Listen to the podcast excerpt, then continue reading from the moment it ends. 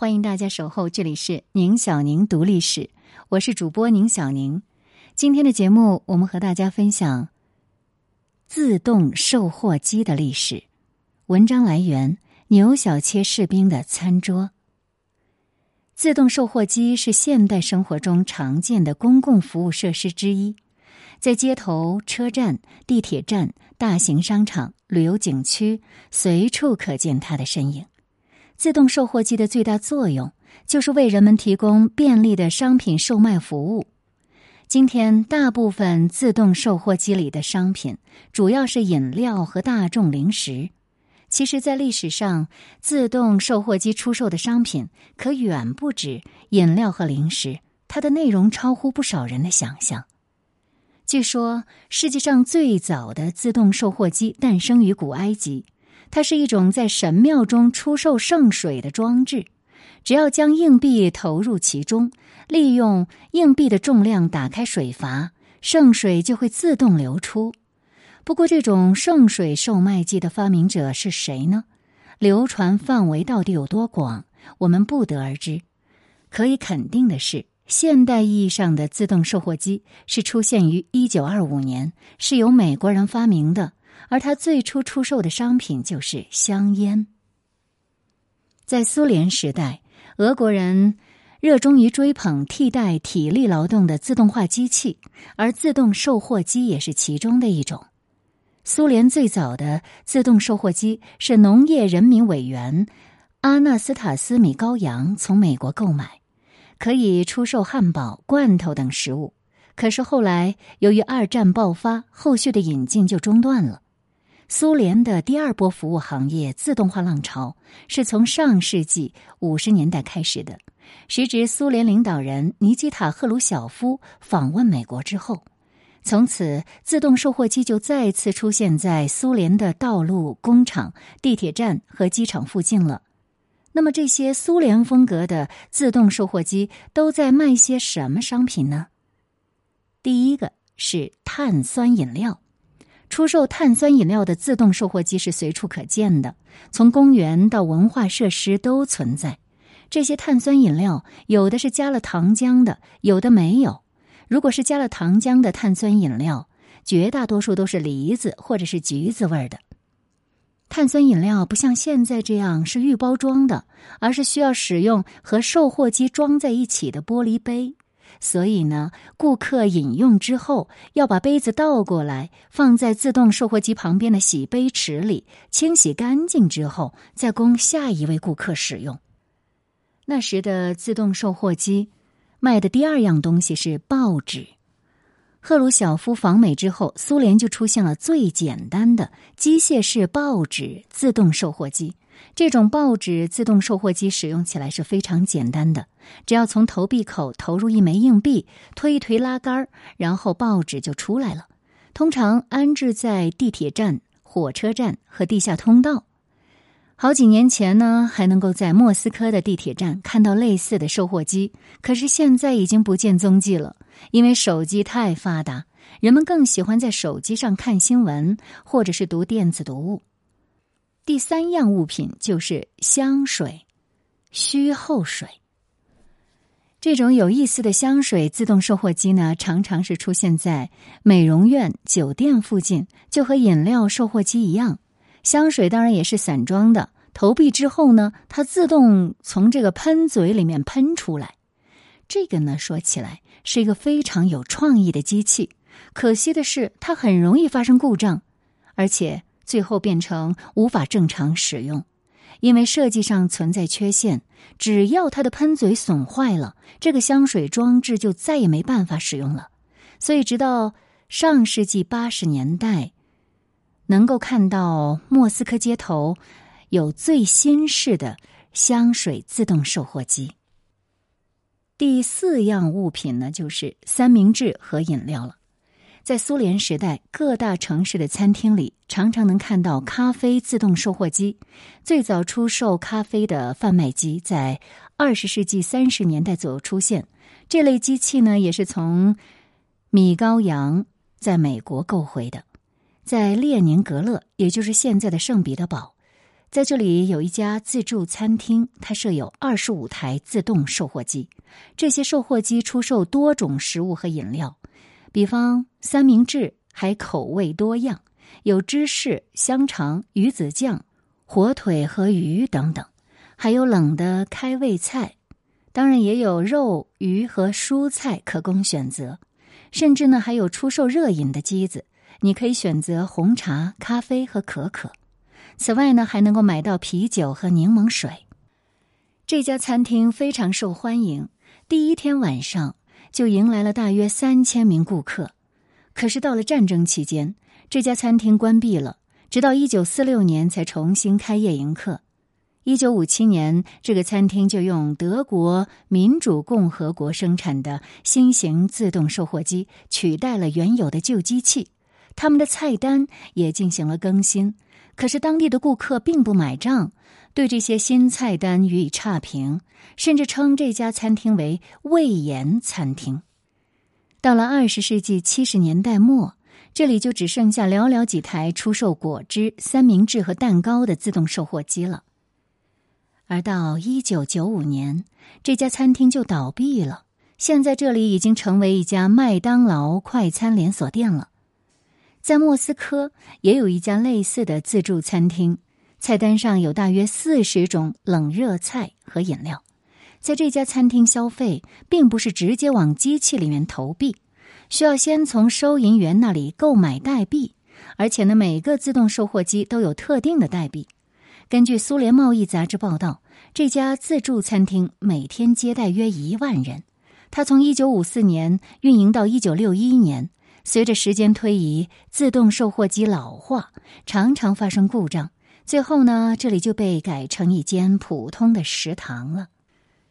苏联时代的自动售卖机卖的第五项东西是食品与家居用品。从二十世纪六十年代到八十年代，莫斯科有一家名为普罗格雷斯的商店，这个商店里没有柜台或店员。只有一名管理人员和成排的自动售货机。这些售货机出售的是乳制品，像牛奶、克菲尔、炼乳、黄油、凝乳糖，还有面包和罐头食品。如果顾客没有硬币，店里面也会提供更换硬币的换钱机。此外，普通的商店有时候会有售卖植物油、牛奶、火柴、铅笔和笔记本的自动售货机。到了二十世纪七十年代，自动售货机慢慢的从苏联人的生活中消失了。为什么呢？首先，机器维护的费用太高了。如果这个机器一个部件坏了，机器就要花好几个月才能修好。另外，当时苏联受到经济危机的冲击，许多商品都是短缺的，所以大多数自动售货机都是空的，就好像普通商店的货架一样。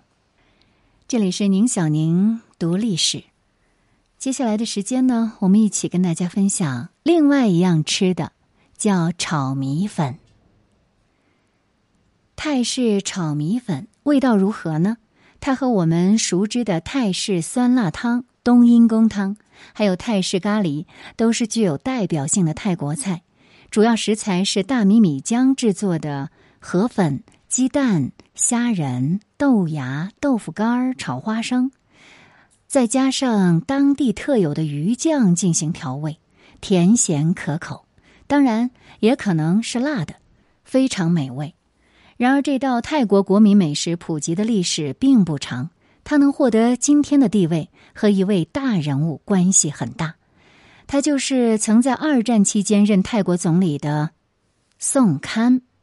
其实他的全名呢，应该是栾丕文宋堪。栾丕文宋堪是泰国王赐给他的绝名，后来呢，被他直接的当成自己的名字来使用。他的一生其实是充满传奇色彩的。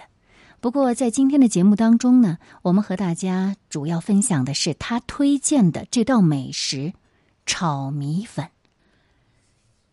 泰国和我国一样，以大米为主食。但是在七十多年前，泰国人并不怎么吃米粉。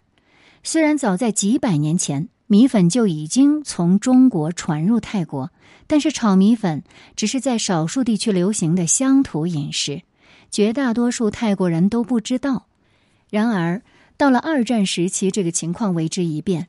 泰式炒米粉的推广和普及，与批文代表的泰国政府推行的政策是有关的。一个是文化改革，另一个我们就不说了。第二次世界大战爆发前夕，几乎整个东南亚地区都是英国和法国的殖民地，而泰国在帝国主义列强瓜分亚洲浪潮当中，是唯一还保持着自主独立的国家。甚至在整个亚洲范围内，泰国是除了日本之外唯一一个还保有完全主权的国家。别的不说，与时任泰国总理批文的执政能力不可谓不无关系。别的不说，与时任泰国总理批问的执政能力不可谓不无关系。要说明一下，之前的批文应该读作批问，批问他是。平民政治精英的典范人物，他出身贫寒，少年时期就进入陆军军官学校学习，毕业后继续在军队深造。后来因为成绩优异，获得了三年到法国枫丹白露军事学院留学的机会。这三年来，在法国的所见所闻，对他本人思想的影响特别大。让他从一名目光短浅的普通军人，变成一个颇有远见的政治强人。一九三八年，他获得高选票担任泰国总理，立即马不停蹄的实现自己的政治抱负。批问他非常重视国家形象，他希望泰国国民也能像西方国家那样有较高的生活水平和文化素养。他还认为，泰国如果想在大部沦为西方殖民地的东南亚独善其身，国民要有自己的民族文化，必须要有强烈的爱国意识和民族自豪感。因此，他大刀阔斧的强行推行很多文化改革政策，这其中呢大多数和泰国国民的生活是息息相关的。他管吃的，管穿的，管大家说话，总之什么都管。二战爆发后，战乱再加上洪涝灾害，以农业为主的泰国稻米欠收，人民陷入了大米不足的境地。批问政府为了限制国内大米的消费量，开始鼓励国民减少吃米饭，多食用更容易获得的米粉。同时，为了弱化华人在文化及经济领域的影响力，努力提高国人的民族自豪感。批问政府召开国民美食大赛，作为这个政策的一环，获得大赛金奖的菜品就是炒米粉。之后，批问政府积极推广这道带着泰国国名的炒米粉。一九四四年八月，批问辞职，他之前推行的许多政策被新政府废除了，可是推广炒米粉得到了继续实行。事实证明。这项政策有效的解决了粮食问题。一九四五年十一月七日，泰国政府还宣布炒米粉是泰国新的国民饮食。二战结束后的一九四八年，批问重新上台。当时的泰国经济虽然恢复了增长的势头，但是失业率仍然居高不下。为了促进就业率。批问政府又鼓励国人从事与米粉相关的制造、烹饪行业，甚至还广泛分发炒米粉的菜谱。从那以后，不论城乡，炒米粉得以深入民间。虽然说炒米粉的普及是政府积极作用的结果，但炒米粉自身的魅力也是让人难以拒绝的。它的食材丰富多样，丰俭由人，可甜可辣，烹饪简单。据批问的儿子说，批问自己非常喜欢吃炒米粉，经常叫家里的厨娘做给他吃。上世纪六十年代到七十年代，泰式炒米粉开始走出国门。当时正值越南战争期间，许多美军士兵也会到泰国进行短暂的休假，不少泰国餐馆就做起了大兵们的生意，向他们推荐特色的泰国菜，当然也包括泰式炒米粉。以此为契机，泰式炒米粉逐渐被外国人知道了。二零零二年，当时的总理他信希纳瓦把泰国菜作为一项重要的旅游资源，鼓励人们开设新的泰国菜馆，对优质的泰国菜馆实施金钱上的奖励。获奖的餐馆要向食客们提供政府想要推广的泰国菜，其中自然也包括泰式炒米粉。时间到了现在。在泰国以外的泰国菜餐馆当中，你都能够吃到泰式炒米粉，也深受学习泰国菜的烹饪新手的欢迎。有两所大学的研究者以美国消费者为对象进行了一个调查，泰式炒米粉受欢迎的程度仅次于冬阴功。在不少美食网站举办的头选当中，也经常能够在榜上看到泰式炒米粉。泰式炒米粉已经是不折不扣的世界知名美食了。